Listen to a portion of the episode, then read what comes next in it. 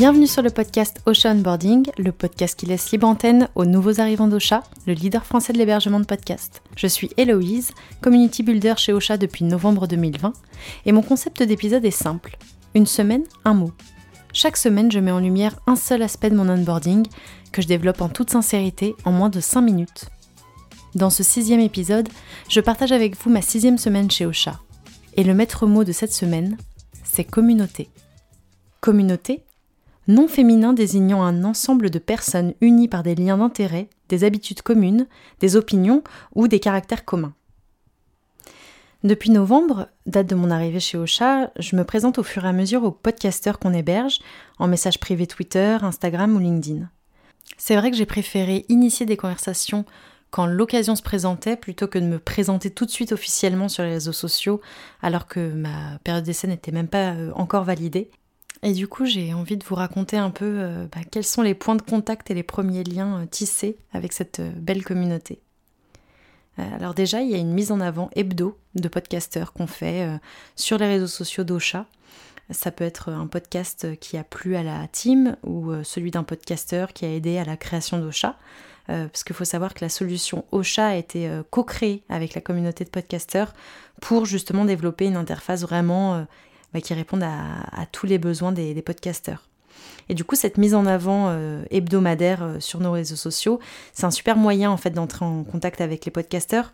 Parce que systématiquement, bah, ils saluent le geste, euh, ils nous remercient via un petit message ou un commentaire, et du coup, je peux rebondir, initier une conversation et un, premier contact à, à, ce moment-là, et me présenter en leur expliquant brièvement mon poste aussi.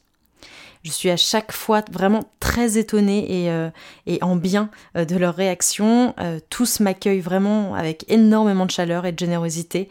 Ils sont pleins à m'avoir proposé de l'aide si j'en avais besoin ou avoir hâte de rencontrer toute l'équipe et moi et de vraiment me le faire savoir. Ils ont aussi hâte de se rencontrer entre podcasteurs. Enfin voilà, tout le monde m'a souhaité la bienvenue et, euh, c'était vraiment super euh, euh, chaleureux et, assez surprenant.